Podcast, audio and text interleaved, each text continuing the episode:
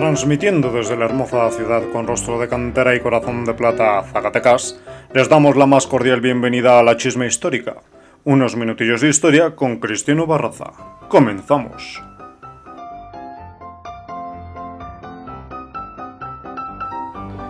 ¿Qué tal amigos? Buenos días, buenas tardes, buenas noches. No sé qué hora estén escuchando ustedes este podcast.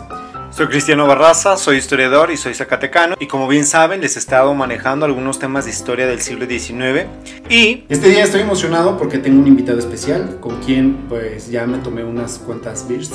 Entonces estamos como dispuestos a soltar la charla sabrosa.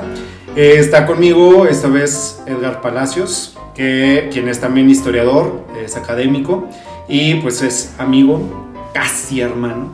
Hoy vamos a hablar de cine. ¿Qué tal, Cristian? Muy bien, muchas gracias. Primero que nada, pues agradecerte por extenderme esta invitación a tu programa de la chisma histórica. Y pues nada, aquí estamos muy bien entrados con unas buenas cervecitas, listos para hablar un poquito sobre cine. Este, aquí en Zacatecas, en general, el gusto por el cine, la emoción por el cine. Pues bueno, saben ustedes que yo no soy mucho... bueno, sí me gusta el cine, pero también no es como que tenga todos los datos siempre precisos. Soy más como de, de ir, ver y luego ya en la plática post de hacer la crítica, pero pues sí, sí tener muchos datos. Como ustedes saben, yo estaba hablando más sobre datos del siglo XIX y eso es lo que, me- lo que nos reúne hoy, porque Edgar resulta que él también es como muy apasionado del siglo XIX, pero él en especial sobre cuestiones también de- del cine. eh, bueno, en historia él también ha trabajado siglo XIX y también has trabajado de Zacatecas siglo XIX. Sí, ¿verdad? sí, sí. En Eh, especial. lo que fue eh, inmigración inglesa en Zacatecas. Ah, pues mira, eso, eh, ya, ya saben ustedes que yo también ya les hablé de algunos extranjeros. Pero bueno, a ver, a ver Edgar, dinos, eh, en cuestión de cine, nos, me acabas de dar un dato bien importante, bien interesante, que no sé si ustedes lo sabían y si no lo sabían, pues ahorita se los vamos a decir.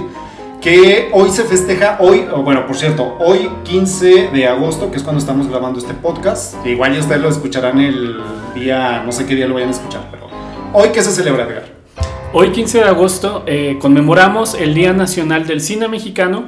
¿Y esto por qué? Porque precisamente un día como hoy, el 15 de agosto, pero de 1896, casi casi como el dato histórico de, de la crónica, ¿no? Este, fue la primera vez que se exhibió una película, la primera función de cine aquí en México, el 15 de agosto de 1896. Un día antes o dos días antes, no tengo el, dato correcto, se exhibió primero en una función privada para Porfirio Díaz, este, este nuevo invento de los hermanos Lumière que surge a finales del siglo XIX y que empieza pues a, a dar un itinerario por Europa, América, Estados Unidos, llega aquí a México en 1896 y para el público el 15 de agosto de ese mismo año y es por eso que hoy se conmemora precisamente el Día Nacional del Cine, o sea que llevamos 124 años viendo cine en México. Ah, ya ven chicos, por si no han ido, pues festéjenlo. Ah, bueno, festéjenlo viendo en alguna, Viendo en alguna plataforma. Sí. Ok, Edgar, a ver, y como dato, ¿tú sabes cuál fue la, la- el primer film? ¿Qué fue lo primero que se proyectó en, en México? ¿Qué fue lo que vio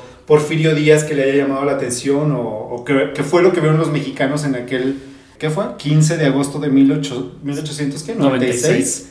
Sí, sí, sí. Pues una de las primeras películas que empezaron a ser proyectadas pues en, este itinerario, este, te traigo el dato de dos películas. Una fue, por ejemplo, la llegada de, una, de un tren a la estación, que, que eran imágenes de, que duraban 30 segundos, un minuto, nada más. Y, por ejemplo, se veía nada más este, la- una toma este, una estación del tren europea y cómo el tren iba llegando. Y una emoción, imagínate la emoción en ese entonces, de por primera vez en tu vida ver una imagen en movimiento, pues no una fotografía, sino que una imagen que se va moviendo eh, en tiempo real. Y entonces cuenta precisamente en va- varias crónicas que cuando la gente veía en la pantalla pues grande, este, cómo el, el- el tren se iba acercando, se iba acercando, se iba acercando, hasta creían que los iba a estropellar, Ajá. ¿no? O sea, era como, como si se fuera a salir el tren de la pantalla y los fuera a atropellar y, y, pues hasta se, se echaban al suelo, ¿no? Y otra, por ejemplo, película es este, los, los, obreros saliendo de la fábrica, que simplemente era una toma general de una fábrica, pues, eh, ahí en- de esta segunda revolución industrial, ¿no?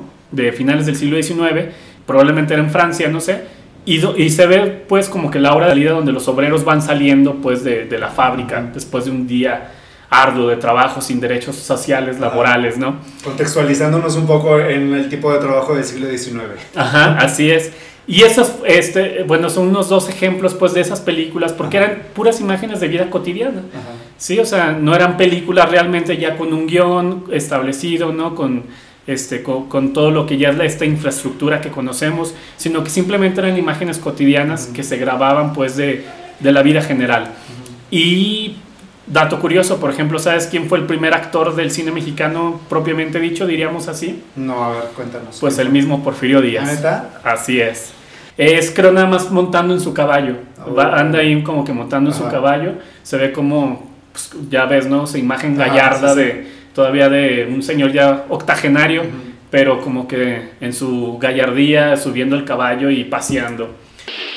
Tu amigo que con orgullo estrecha tu mano, Porfirio Díaz.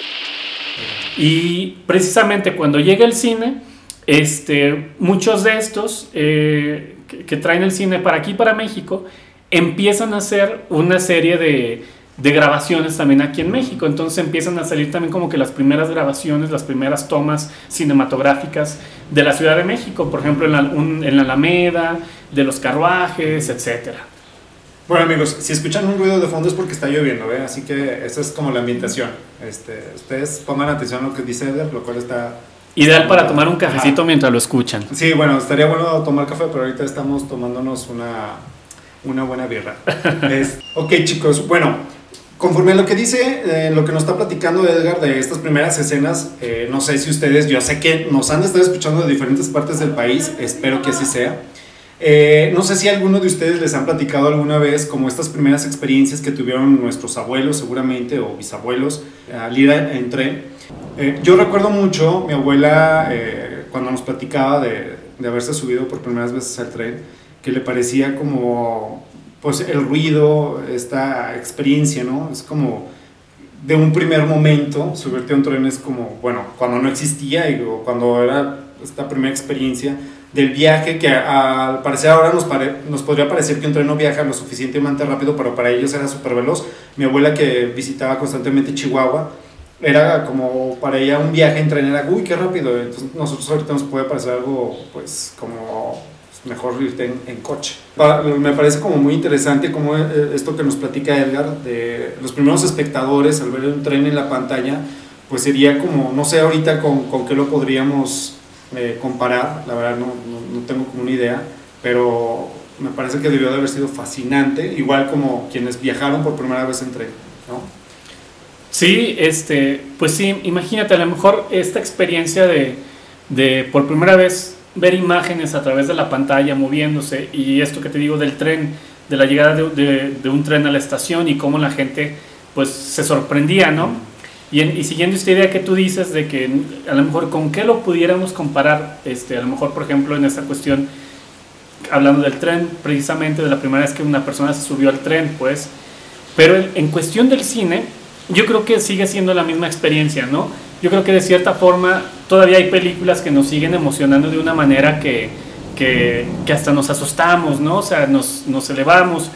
Y, y yo creo que esa misma experiencia que empezó con esas primeras proyecciones de películas como un nuevo invento en- a finales del siglo XIX, que es el cine, yo creo que todavía nos sigue causando lo mismo cada vez que vamos al cine con ciertas películas. No sé si, si todavía, cuál haya sido, por ejemplo, la última película que hayas visto en el cine que, que te haya impactado tanto con la emoción, con, con lo que sucede en la pantalla. Pues mira, yo, bueno, la última, déjenles cuento también que Edgar, aparte que hace buenas recomendaciones eh, de cine en sus redes sociales, por, ahorita ya que les pasé el dato para que lo sigan. Eh, la última película que vi, que por cierto fue ya ahora en tiempos de pandemia, recién abrieron el cine, lo cual no debí de haber hecho porque después estaba todo paranoico. Este, pero vi una que se llama, ¿cómo se llamaba? La chica El en llamas. de una mujer en llamas. de una mujer en llamas, una película francesa muy buena.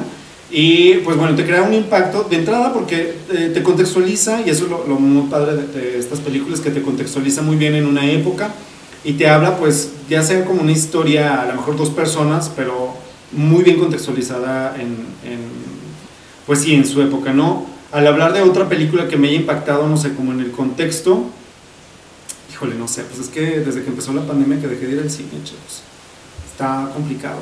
Pero, a ver, yo les iba a hacer otra pregunta ahorita porque luego se me va el avión por estar tomando. Eh, a ver, Edgar, cuéntanos, ¿cuál crees eh, la importancia del cine o de estas primeras proyecciones en el siglo XIX? ¿Cuál es la función que podemos encontrar como historiadores en estas proyecciones decimonónicas, que por cierto se pueden encontrar en ciertos archivos como la Filmoteca Nacional? ¿Cuál, qué- cuál es la información que, que encontramos en estas primeras grabaciones? Como tú mencionas, pues, o sea, desde ese sentido histórico, el cine surge, pues, creo yo, como un nuevo espacio de sociabilidad. Y es algo muy interesante. ¿Por qué? Porque, por ejemplo, ¿qué tipo de actividades existían antes de la llegada al cine? Ahor- Ahorita es muy común, es muy cotidiano que vayamos al cine como una actividad, pues, o sea, que desarrollamos con los amigos, etcétera, ¿no? Pero, sin embargo, antes de que existiera el cine, pues había otras actividades y llega el cine y se, y se convierte como un nuevo espacio de sociabilidad. Eh, antes que existían, pues, digamos, los bailes en el Teatro Calderón, existían este, las peleas de gallos, las ferias, ¿no? Este, a lo mejor ya este, cuestiones deportivas, eh, las fiestas, ¿no? Y todo esto. Sin embargo, llega el cine y de hecho, digamos que democratiza. ¿Por qué? Porque el cine todavía no existe per se como un recinto normal. ¿no? O sea, existían los teatros, de hecho, se me pasó decir que existían, por ejemplo, las obras de teatro, ¿no? Que era lo que más parecido que podría ser el cine. Pero bueno, llega el cine y el cine empiezan, empiezan a hacer como funciones itinerantes. O sea, alguien tiene su propio proyector, cinematógrafo, y llegaban, por ejemplo, como tú lo mencionas en, el archivo histórico, pues encuentras pues las peticiones al jefe político de Zacatecas de que donde piden que les presten el Teatro Calderón para hacer una función del cinematógrafo. Todavía no existía el cine como, una, como este espacio ya para, para proyectar cine. Entonces, el Teatro Calderón aquí en Zacatecas era el que funcionaba precisamente para este, eh, emitir una película, para proyectar una película, perdón, y la gente iba a verla. Entonces tú sabes que, el, que aprovechaban pues la propia arquitectura del teatro para los espectadores. Entonces estaba pues lo que es le, eh, la galería, luneta, los palcos, etcétera, ¿no? Entonces, este, lo que sucede es de que toda la gente de distintas clases sociales empiezan a convivir en un solo espacio. Obviamente que dependiendo del lugar donde quisieras estar, pues era un poquito más, más caro, ¿no? O sea, si querías estar, por ejemplo, en lo que es este, la... Se me fue el nombre de la parte de abajo del teatro, es el, el luneta, ¿sí, no? O galería, bueno. La parte de arriba pues era la, la más barata, Ajá. que entonces es donde digamos que iba la gente con menos poder adquisitivo y la parte de abajo era donde iba pues la gente fifi, ¿no? Como, como, como, las, lo, como ahora se reconocería. Exactamente. Pero, o sea, es lo que dice, por ejemplo, un historiador norteamericano que se llama Robert C. Allen, este, donde dice, es que el público del cine es amorfo. ¿Por qué? Porque no tiene ninguna categoría social. Allí entran todos y salen todos, ¿no? O sea, ahí ves tanto al, pues sí, o sea, al barrendero probablemente, hasta ves al político. Uh -huh. Por ejemplo, este, y yo creo que todavía sucede un poquito, ¿no? O sea, hasta la fecha pues sigue siendo igual el cine. Ahí este, en un mismo espacio conviven gente de distintas clases sociales, categorías sociales. Y a mí incluso el, eh, antes de la pandemia pues fui a ver una película, creo que fue la de Toy Story 3, y vi entrar pues, al gobernador eh, este, con sus hijos uh -huh. a, la, a la sala, ¿no? O sea, como cualquier espectador, ¿no? Como cualquier otro ciudadano. Exactamente, como cualquier otro ciudadano. Pero yo creo que eso es lo interesante, ¿no? O sea, en la cuestión histórica. Eh, no sé si conozcas, por ejemplo, creo a María Maldonado, historiadora, que si no mal recuerdo está trabajando en un aspecto del cine que son los carteles, los carteles de las películas anunciadas, ¿no? Entonces, yo creo que el cine, desde una perspectiva histórica, se le puede analizar desde el, el, la cuestión este, social, pues como un espacio de sociabilidad, este, de la cuestión, por ejemplo, de, del arte, desde la historia del arte, pues porque al final, final de cuentas, pues el cine, además de ser un espectáculo, además de ser este, emoción, pues, pues es arte también. Uh -huh. Ok, bueno, para quienes no son de Zacatecas, eh, que sepan, si un día nos visitan, ya saben, con mucho gusto, aquí los recibimos. Edgar acaba de hacernos mención del Teatro Calderón. El Teatro Calderón se encuentra sobre lo que actualmente es la Avenida Hidalgo, que es la avenida principal del centro histórico de Zacatecas. El teatro, que es igual un teatro decimonónico con toda una eh, fachada muy afrancesada, que fue el tipo de fachadas que se estaban construyendo durante el siglo XIX, que se conoce también como eh, fachadas que, que, son porfiristas. Bueno, el punto es que, si, ustedes, si ustedes saben, eh, Zacatecas es como muy presumido como ser una ciudad colonial. Sí lo es, chavos. O sea, ustedes no, no vayan a creer que no es cierto, que les hemos estado mintiendo. El caso es que las fachadas del centro histórico todas se remodelaron, eh, más como para el siglo XIX, entonces todas estas fachadas corresponden a un estilo porfirista, que fue lo que se estuvo haciendo durante, durante su periodo, pero la estructura de nuestra ciudad, pues sí, completamente colonial. Ahora, Edgar, eh, bueno, ya nos hablaste un poco de, muy bien, las primer, la primera proyección que se hizo en México sobre el cine, cómo, cómo, cómo fue, quién fue nuestro primer actor mexicano, que fue el general Porfirio Díaz.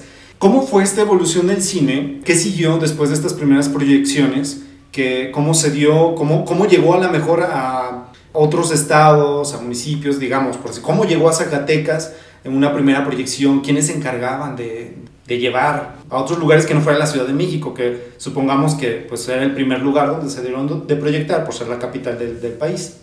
Sí, así es.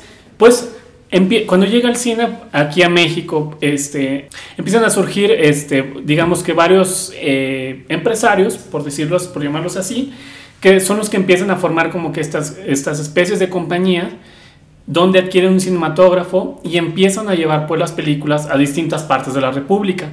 Muchos todavía se van a aventurar a más y se van a meter inclusive a lo que serían este, en municipios o comunidades, ¿no? O sea, viajaban digamos como que en tipo como en, no sé, en estos carros de la época, en caravanas, no sé, y llevaban el cinematógrafo y, y aprovechaban los espacios públicos, pues, de los municipios, de las comunidades, y ahí, pues, o sea, ofrecían este tipo de, de espectáculo. Era pues un tipo de espectáculo itinerante, te digo, ¿por qué? Porque aprovechaban pues ya fueran espacios públicos, espacios privados, o en este caso, por ejemplo, los teatros, por ejemplo, el caso aquí en Zacatecas, el Teatro Calderón, o por ejemplo, el, eh, tengo el dato de, de, Morelia, por ejemplo, la ciudad de Morelia, Michoacán, el teatro, del Teatro Campo. ¿no? Eh, posteriormente, ya para principios del siglo XX, 1910, eh, por ejemplo, aquí en el caso particular que estamos hablando de Zacatecas, un empresario llamado, si no mal recuerdo, Antonio Curi, de ascendencia árabe, de esta ola de inmigrantes árabes que llega a finales del siglo XIX aquí a México, principios del siglo XX, y que incluso creo que es familiar del que pudo haber sido nuestro presidente, eh, José Antonio Mid Curibreña. Bueno, pues él es como su bisabuelo, pudo, no, no, pero no lo llegó. Eh, bueno, pudo ser su bisabuelo, este señor Antonio Curi, fue el primero precisamente en, eh, en tener pues este negocio de, cine itinerante, pero después él, él es el primero que adapta un espacio privado, una, casa, pues, y para albergar ahora sí las primeras funciones cinematográficas en un lugar dedicado nada más a transmitir, a proyectar películas, ¿sí? ¿Y por qué? Porque en el Teatro Calderón pues tenías puestas las funciones de teatro, los bailes, las orquestas, etcétera, ¿no? Pero ahora sí, Antonio Curi agarra un lugar y este lugar se va a llamar el Salón Azul. Creo que empieza a operar a partir de 1912 aproximadamente y va a seguir hasta mediados de la década de los 20 del siglo XX. De hecho, inclusive hasta dentro de lo que pasó en 1914 con la batalla de Zacatecas, seguían las proyecciones de cine. pudieron haberse cortado, creo, ahí como un mes probablemente, pero las proyecciones cinematográficas seguían en los días de guerra, ¿no? Lo que eran días de guerra. Y ese cine terminó por operar hasta, te digo, la década de los 20 en, en el mismo siglo XX. Posteriormente vendrían más, vendría por ejemplo lo que es el cine ilusión, que este cine ocuparía lugar en donde precisamente en la batalla de Zacatecas explotaron este lo que era la, casa de las rentas ¿cómo, Que lo que está actualmente si ustedes bueno, ya saben si ustedes nos visitan alguna vez y van caminando por la, la avenida Hidalgo que es la avenida principal ahí se bueno esa avenida por ahí de 1914 que fue la toma de Zacatecas durante la Revolución Mexicana eh, en la batalla, pues hubo una, prácticamente se destruyó casi todo el centro histórico, lo que, bueno, lo que conocemos como centro histórico, y principalmente muchos de los edificios que se encuentran en esta avenida fueron pues derribados y pues ahorita estaremos hablando que muchos de ellos fueron reconstruidos con fachadas pues que daban al, al momento, bueno, de cuando fueron, de fueron hechos y este fue, actualmente la fachada es la que está es el que es ahorita el hotel. No, es el hotel, eh, bueno, está Casa de la Moneda. Bueno, va, estamos haciendo promociones a- para que paguen. Este, que es Casa de la Moneda, el Argento. ¿Es el Argento? ¿Es el Argento? Sí. sí. sí, es el que está pasando portales. Sí, sí, sí. Es el hotel pasando portales. Bueno, ahí eh, lo, lo que es ese hotel, ahí albergó pues un, un siguiente cine que sería el Cine Ilusión, que se es, operaría, si no mal recuerdo, hasta los noventas probablemente, si, si no tengo mal el dato. Pero bueno, el punto es de que ya a principios del siglo XX empiezan a surgir ahora sí los espacios físicos para albergar puro, puro, puro nada más la proyección cinematográfica. Ya lo que hoy conocemos, pues los grandes recintos de cine, ¿no? Que son ya estas grandes megacorporaciones, que es Cinépolis o Cinemex, por ejemplo, en el caso de aquí de México, ¿no? Pero antes de Cineme- Cinemex y Cinépolis, pues había, digamos que, este, cines un poquito más Cines privados locales. cines locales, etcétera, que, que, pues su apogeo fue en todo el siglo XX hasta finales del siglo XX que ya empiezan a surgir estos cines ya más grandes, más corporativos y son los que conocemos ahora, ¿no? Bueno, chicos, no sé si a ustedes les haya pasado en sus, eh, en sus ciudades. eh, yo estoy seguro que nos han de escuchar muchos de ciudades muy grandes, pero también han de escucharnos algunos de ciudades un poco más pequeñas, como el caso de Zacatecas. Se ma- mantuvo ciertos cines todavía a, inicios del siglo XXI. Déjenles presumo, le- les presumo así. Los cines que estaban en función todavía a inicios del siglo XXI, eh, sí, ya en el 2000, eran los cines Cine 2000, Cine Zacatecas, que estaba un poquito más a la orilla de, de la, pues, del centro. Eh, estaba otro que era Cine Futura, donde ya empezaban a poner películas prohibidas. Eh, ¿Qué otro había? Y llegó por eh, el Cine Rex Cine en, los, en Rex, los años ah, ya este, a mediados del siglo XX, lo que es ahorita un estacionamiento también. En, en Y- Tacuba, pero en para Tacuba. cuando anden por acá en Zacatecas y vean Tacuba es un estacionamiento, ahí había otro cine. Así es. Y ya después empiezan a llegar como que estos cines corporativos, que fue primero el MM Cinemas. MM Cinemas. Ajá. Y ya después lo que se convertiría en Cinemex. Y ya después llegaría, por ejemplo, bueno, aquí ya muy tarde, bueno, este, en Zacatecas, el Cinépolis. Sí, ya sé que para ustedes ha de ser así de, ah, no manchen, ¿a poco les llegó súper tarde? Pues sí, chavos, pues es que Zacatecas era una, era, puedo decir que era una ciudad pequeña, no es que ya sea enorme, sigue siendo pequeña, pero sí, hace un tiempo era todavía más pequeña. Entonces, eh, podrían aplicar esto que a mí me nefastea y me cae muy mal cuando hablan de, de algo que está fuera de la Ciudad de México, cuando dicen provincia. Muy mal, chavos, ya no lo usen, se usaba en el siglo XIX. Es más, ni en el siglo XIX, creo que en la colonia. No aplica, ya no lo usen. Pero bueno, sí, acá había cines muy locales, pero que bueno, abastecían a, a los cinéfilos de aquel entonces. Así es. Eh, podíamos ver películas que en su momento pues seguramente eran eh, buenas. Yo creo que la última película, según recuerdo, que se proyectó en los cines locales fue la de Titanic. y ya después de ahí ya eh, se crearon nuevos, bueno, llegaron estos nuevos cines que ya con muchísimas salas y pues ya vinieron en declive eh, esto. A ver, Edgar, ¿cuál sería para ti ahora como en, en esta nueva experiencia de las plataformas versus el cine? ¿Cuál sería como esta nueva experiencia? ¿Cuáles son como estos puntos de choque, puntos de encuentro? Eh, el, como tú como espectador, como una persona que le gusta ver, ver cine, ver películas, eh, ¿cuál es el futuro del cine? Eh, ¿Qué podemos encontrar? Y en una satisfacción, digamos, si una película en el cine tal eh, se disfruta, pero también se puede disfrutar este tipo de películas en plataformas. Sí, yo creo que es un debate pues muy actual, este, lo, que es la competencia pues entre el, surgimiento de estas nuevas plataformas pues para ver cine y series en la televisión, en la comodidad de tu casa eh, y que te ofrecen una gran amplia variedad de, películas este, al alcance pues de- del clic, ¿no? De- de- del control de tu, de tu televisión. Pero sabes que yo creo que ese, ese discurso de que el cine va a terminar ha estado persistente incluso yo creo desde los años 50, ¿sabes? El cine pues su apogeo pues llega precisamente en el siglo XX donde ya este, se empieza pues a, hacer ya un- una gran industria y empiezan a surgir precisamente, por ejemplo, en Estados Unidos, estas grandes industrias que todavía perviven como, como la Warner Bros. o como la 20th Century Fox, etc. Y en los 50s, 40s, 50s llega la televisión. Entonces, en ese tiempo pensaban, no, el, el, la televisión va a matar al cine porque la gente va, va a querer ver ya nada más la televisión en su casa y ya no va a querer salir al cine.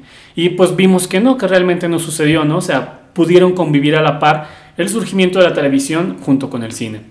Y luego vuelve el mismo discurso, la misma discusión en los 80s, 90s, cuando empieza a surgir precisamente los videos, ¿no? Eh, las videocaseteras, primero eran los beta y luego llegan el VHS.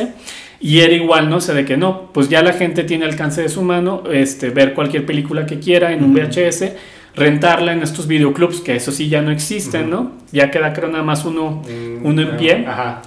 Y, pero también fue la discusión, ¿no? De que la videocasetera, el VHS, va a acabar con, con el cine, ¿no? Con la emoción de ir al cine. Y vimos que no, que igual convivieron y, más bien se, se nutrían, ¿no? Porque está el caso de los estrenos, grandes estrenos. Y ahora, precisamente como mencionas, estamos enfrentando el de las plataformas. Y de hecho han llegado a discusiones muy, muy fuertes, muy, por ejemplo, lo que fue en el caso de la película de Roma de Alfonso Cuarón, donde precisamente este, la discusión fue de si nominarla al Oscar o no, por ejemplo, ¿Por qué? Porque no se estrenó en cines convencionales, sino que se estrenó casi casi directamente en la plataforma de Netflix. Entonces como que hubo, para, ahí hubo una especie de negociación para que se estrenara en ciertos cinemas, en, cierta, en ciertas este, eh, pantallas, pues, y ya como que le dieron la oportunidad de, participar, ¿no? Pero yo creo que no, que, las plataformas no van a terminar con, con, la experiencia de salir a ver una, una, obra cinematográfica en este espacio que es el cine mismo. Este, aunque lo que sí lo mató ahora fue la misma pandemia, ¿no? pero por los contagios, por, por, la salud. Pero yo creo que a final de cuentas eh, van a seguir conviviendo mutuamente. Yo creo que ahorita sí están un, un, poquito en una crisis precisamente por la misma pandemia, porque como han visto, hay películas de grandes producciones este, millonarias que no se han podido estrenar y que, los, y que sus estrenos se siguen postergando, postergando, postergando, hasta que ya no haya como que un, semáforo como lo que estamos viendo. Pero yo creo que si llegamos a, a, una normalidad o nueva normalidad, pero donde podamos volver a asistir al cine, va a seguir conviviendo el cine junto con Netflix y pues este y a final de cuentas yo creo uno como espectador sabe la diferencia entre ver una película en el cine mismo que ver una película en su casa, ¿no? Porque a, final de cuentas yo disfruto también ver el cine en mi casa, ver el cine en una plataforma. Sí tengo como que mis preámbulos de verla, por ejemplo, en el celular. Siento que, que, no, que, que no puedes ah, darle una buena degustada, por decirlo así, una película viendo en una pantallita muy chiquita. O sea, yo lo recomiendo por lo menos ya, pues en la computadora, por lo menos, ¿no? O tu pantalla de, de, televisión. Pero a final de cuentas, la experiencia, la experiencia no hay otra que ir al cine, ¿no? ¿Por qué? Porque, pues, convives con otra gente que va a lo mismo, porque el espacio es simplemente para ver el cine, porque no te permiten, este, en teoría, pues sacar tu celular es, no puedes hablar con la gente, sino que simplemente vas a disfrutar y ver lo que sucede en la pantalla. Cuando tú ves una película en tu casa, te tomas la libertad de repente de, ay, voy a ver el Facebook o, ay, me mandaron un WhatsApp. Y entonces mientras la película sucede en tu televisión, tú te distraes como 5 segundos, ¿no? Entonces como que yo creo que no le tienes tanto el respeto a una película cuando la ves en tu casa que como cuando sí la ves en el cine hay gente o hay personas que yo creo que, pues sí, o sea, que aunque vean una película en su casa, guardan esa, esa distinción, ¿no? Pero no falta que estés viendo una película en tu casa, ¿no? Y de repente llega la visita y, ah, pues tengo que ponerle pausa, ya te corta, ¿no? Y cuando vas al cine, no, o sea, porque vas precisamente a vivir la experiencia y además porque es una super pantalla, porque tienes los este, super sonidos, ¿no? O sea, que como la pantalla macro, ¿no? En Cinépolis, etc. Te totalmente todo. Y te metes, ¿no? El espacio. Y, yo creo que, eh, como te decía al principio, imagina la sensación de esa gente, pues, las primeras personas que vieron esa primera proyección de, de ese tren llevando a la estación y cómo te digo que hasta parecía que pensaban que el tren se saldría y los atropellaría. O sea, es la misma emoción cuando vas al cine todavía, ¿no? O sea, a mí me causa una especie de sinestesia a veces el cine donde, o sea, no todo, no todas las películas, pero hay películas de repente que veo en el cine y que, o sea, y que las siento y que me emocionan como si fuera un, tipo de droga. este, no, digo que las haya probado ni que lo volviera, volvería a hacer, ¿sí? Pero, pero es como una especie de droga para mí, la verdad, del cine. Hay ciertas películas. Hay una película que recomiendo mucho, por ejemplo, que es Neon Demon, de... Oh, eh, o sea, es, y la música, la, fotografía, ¿no? Las imágenes, o sea, wow, o sea... Y otra película que me causó así como que esa misma emoción, por ejemplo, que la recomiendo mucho también, que es la de Blade Runner 2049, que es como que la continuación de la de la de Blade Runner primera con Harrison Ford, dirigida por Ridley Scott. Esta última fue dirigida por un, eh, Denis Villeneuve. Y bueno, o sea, las imágenes, ¿no? O sea, los colores, la, música. Entonces yo creo que este va a seguir conviviendo tanto las plataformas de streaming junto con el cine. El cine yo creo que no va a morir. Sí, o sea, sigue siendo una experiencia en sí misma, ¿no? O sea, es como el teatro, ¿no? El teatro realmente no ha muerto, o sea, a lo mejor se ha vuelto un poquito obsoleto, pero sigue habiendo, ¿no? Sigue existiendo este, las funciones de, teatro, por ejemplo, ¿no?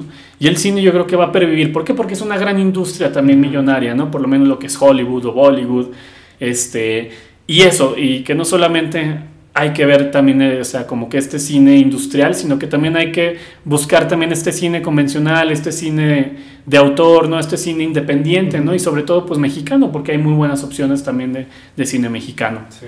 Bueno, yo creo que está súper padre, eh, está como muy, muy padre todo este, eh, bueno, este análisis de efectivamente seguirán conviviendo. Y no sé si a ustedes, eh, quienes nos escuchan en sus ciudades, estados, no sé, eh, hayan buscado alternativas ahora para en este tipo de COVID. Al menos aquí en Zacatecas se abrió un autocinema, lo cual me pareció como muy padre, muy divertido y aunque se estén proyectando películas que seguramente muchos hemos visto en televisión, eh, en Canal 5 o en, alguna otro, en algún otro canal, pero está, es padre volver a tener este tipo de experiencias y es como un, un, ver hacia atrás con, con estas opciones eh, de cómo, cómo se solucionaban en aquel entonces, pues satisfacer esta necesidad de, de, ver películas. Y que ahora lo vemos, que bueno, y es como un claro ejemplo de cómo el cine no, no muere, sino se, se transforma. A lo mejor, pues se transformó en esta ocasión viendo a cómo era antes estar en tu coche y así ya no convives con otras personas, digo ahora por cuestiones de salud, pero pues me pareció como una muy buena dinámica eh, de no dejar eh, para todas estas personas cinéfilas, eh, de no dejar este espacio vacío. ¿no? Incluso también se convierte en una nueva forma de sociabilidad, digo, me, me imagino que están en, ahí en donde lo están viendo, pues desde un coche u otro, pues saben de lo que están viendo y, y pues es diferente, pero está padre. Sí, la experiencia pues es a lo mejor un poco distinta al cine convencional, pero sí, ¿no? O sea, esto, genera como una especie de nostalgia, ¿no? este, empieza la pandemia y empiezan a surgir estas ideas como que de retomar precisamente eh, esta, esta actividad de lo que eran eh, los autocinemas, que aquí en Zacatecas pues creo no existieron, pero, sí en la Ciudad de México sí, o en Estados Unidos pues sí, lo podemos ver por ejemplo un ejemplo, una misma película eh, bueno, hay varias películas, pero la última que, vi donde, donde sale esta imagen de los autocinemas es en la de la última que, hizo Quentin Tarantino, ¿no? La de Eres una vez en Hollywood. Y entonces, aunque fue muy criticado, por ejemplo, aquí en Zacatecas, ahora que surgió esta idea del autocinema y donde la primera función que hubo, que era una pantallita muy chiquitita y donde así. Pero digo, es que estamos hablando de que los autocinemas, cuando existieron como tal en los años 50, 60, pues es que era una gran este, infraestructura, ¿no? Tenían una gran infraestructura y, tenían recurso económico pues para hacerlo una experiencia realmente buena, ¿no? Obviamente ahorita pues está improvisando como que para volver a recrear esa imagen que pudo haber sido, por ejemplo, en los años 50, pero creo que es una excelente opción precisamente este, pues sí, como tú, lo mencionas, como un nuevo espacio pues también de, de, sociabilidad, pues, donde se va lo mismo, pero desde dentro del mismo carro, pero obviamente adecuándonos pues por cuestiones de salud y cuidado. Pero me parece una idea súper excelente, súper bonita y pues así, hasta nostálgica. Sí, es como tener una experiencia, digo, volver pues... En el tiempo. Volver en el tiempo, sí, sí, sí. Pues muy bien, Edgar, eh, pues súper enriquecedor y muy padre tener todos estos datos del cine, o sea, en cuestión de, de, historia, de cómo ha evolucionado, de cómo va cambiando. Y bueno, que muchos de estos datos son datos, eh, pues en el caso de aquí de Zacatecas, y que seguramente para quienes nos escuchan en sus estados o en sus ciudades tendrán historias similares o algo, puntos de conexión que encontrarán pues eh, en esta historia de cómo se, se, fue llegando el cine.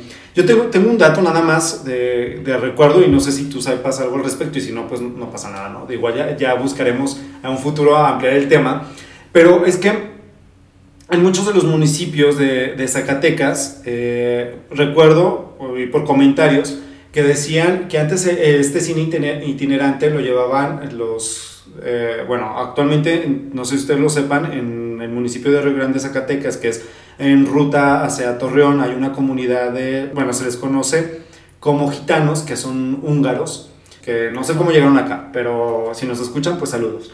El punto es que en la historia de estos, de estos datos históricos es que como son personas que van, se mueven demasiado, ¿no? Tienen rutas de comercio, etcétera, eran ellos quienes llevaban... Eh, pues cines, llevaban en, en carpa. En carpas. Llevaban en carpas y proyectaban películas y era una manera también de, de la proyección del cine que es algo que, bueno, seguramente ya después ahondaremos principalmente, bueno, para hablar de, de, estas personas, pero no sé si tú sabes los datos de esto, y si no, pues igual, no pasa nada. Sí, fíjate que no conocía el dato de esta comunidad, de hecho, sí me, me, era, me era completamente ajeno este, que, eh, este dato, pues, de, de, de estas personas, o sea, conocemos, por ejemplo, la cuestión de los menonitas, ¿no? Pero de este caso, de los que son húngaros, lo desconocía. Obviamente sí, eh, retomo lo que estábamos hablando hace rato, pues sí, de que la forma de, de llevar el cine antes, pues era itinerante. Este, o sea, llegaban a comunidades, llegaban a municipios, se establecían y este, pero era por un par de días y luego se movían a otra ciudad pero desconocía el caso de estas personas. Bueno, pues ya, si alguien sabe más sobre este tema, pues avísenos y podemos hacer un, una plática al respecto. Pero bueno, el caso es, es este, ¿no? O sea, cómo, cómo el cine puede englobar más, eh, más historias, cómo puede conectar con, con otros grupos. Y pues es como interesante, de repente uno creería que el cine pues es nada más Hollywood y, y ya, nada más que nos proyectan películas ahora, pero bueno, tiene toda una referencia histórica desde cómo inicia, cómo evoluciona, cómo cambia y cómo nos involucra ahora como sociedad, eh, eh, cómo nos ayuda a socializar ahora. Es una, o era, al menos en este periodo no, no, no se ha dado así, pero sí era o había sido hasta antes de la pandemia y que esperemos que cuando pase esto vuelva a ser un lugar para ir a comer palomitas y ver una buena película. Claro, sino cuántas parejas no se han conocido en el cine, ¿no? O, o han o han formalizado una relación, de noviazgo este, por medio de una cita con, en el cine. En el cine, después el primer beso en el cine. Exacto, yo les recomendaría precisamente cuando quieran ligarnos a, de que si va a ser por medio del cine es de que primero la, lleguen a, la lleven a la pareja a ver una película romántica, comedia romántica, ¿no? Así como que para romper el hielo. Y luego posteriormente llevarla así como que una película este, de, de drama, ¿no? Así como que para la llorada, ¿no? Para que te abrace ¿no? Y después a lo mejor llevarla a la de terror para que ya ahí surjan los abrazos y obviamente después los apapachos, ¿no? que, que, sea una, surge el amor a través de una historia de película, ¿no? Exacto, a través de los géneros cinematográficos, ¿no? Eso es súper buen plan. Pues muy bien, Edgar, te agradezco mucho eh, esta participación en la chisma histórica. Y pues bueno, no sé si tengas alguna recomendación de películas que hayas visto en alguna plataforma que, puedas, eh, pues para los que nos escuchan, que, que, se animen a verla. Sí, cómo no. Este, yo creo que unas películas, eh, lo que hablábamos en general en, en, en, esta charla, pues eh, yo creo que era la emoción del cine, ¿no? La emoción que nos produce el cine. Y eso es lo que más me gusta, verlo también representado dentro del cine. A mí me encanta ver películas donde se ve que los personajes de la película están viendo una película, ¿sí? Entonces, o sea, cuando ves, por ejemplo, este, una escena donde los personajes van a, no sé, por ejemplo, una pareja, ¿no? Y van al cine a ver una película. Entonces, ver esa imagen en una película, de un personaje de la película, viendo una película. Entonces, hay películas que reflejan precisamente esto, la, la emoción del cine. Y uno de mis directores favoritos, por ejemplo, es Woody Allen. Tiene una película filmada en los años 80 que se llama La Rosa Púrpura del Cairo. En esta película es una mujer, eh, Mia Farrow, quien fuera su esposa y de la que después se divorció, es la actriz principal. Mia Farrow va a ver películas porque estamos hablando del contexto de la Gran Depresión en Estados Unidos en los años 30. Entonces, digamos que el cine se convierte como una especie de catarsis, ¿no? De escape de la realidad. Y ella, esta mujer, esta, esta mujer, esta eh, actriz, pues, en la película, le encanta ir a ver las películas así como románticas. Y en una de esas ve como uno de los personajes se da cuenta que ella se, la pasa viendo esa misma película. Y hasta el personaje de la misma película dice, oye, ¿qué haces tú aquí? O sea, ¿por qué tantas veces vienes, no?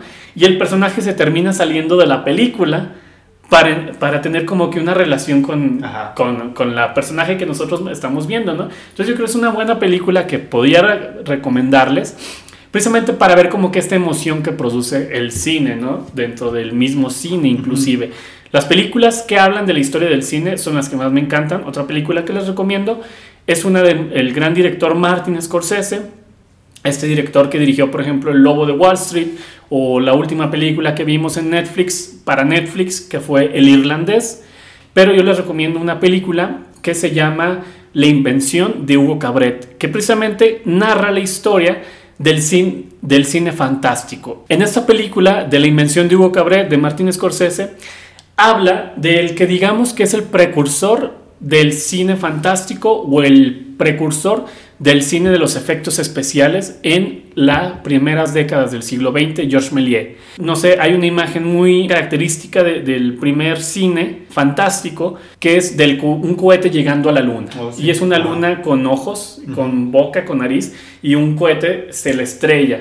¿sí? Entonces, él, es, él fue el creador de esta película y esta película de Hugo Cabret, de, de Martin Scorsese, es la historia, digamos, de este personaje y la creación de ese primer cine fantástico a principios del siglo pasado. Entonces, ahí van esas dos recomendaciones, La Rosa Púrpura del Cairo, de Woody Allen, y La Invención de Hugo Cabret, de Martin Scorsese. Pues muy bien chicos, ya saben, este, ahora que antes de que regrese la, la nueva normalidad, no sé, mientras sigan en semáforo rojo ya tienen algo que ver por mientras. Y si, bueno, si aún así, si ya pasa el semáforo rojo, pues bueno, es una muy buena recomendación para, para el cine. Pues muy, bien, les agradezco mucho su atención. Nos estaremos viendo en otra emisión de la chisme histórica. Buenos días, buenas tardes, buenas noches. Adiós, au revoir, auf Wiedersehen.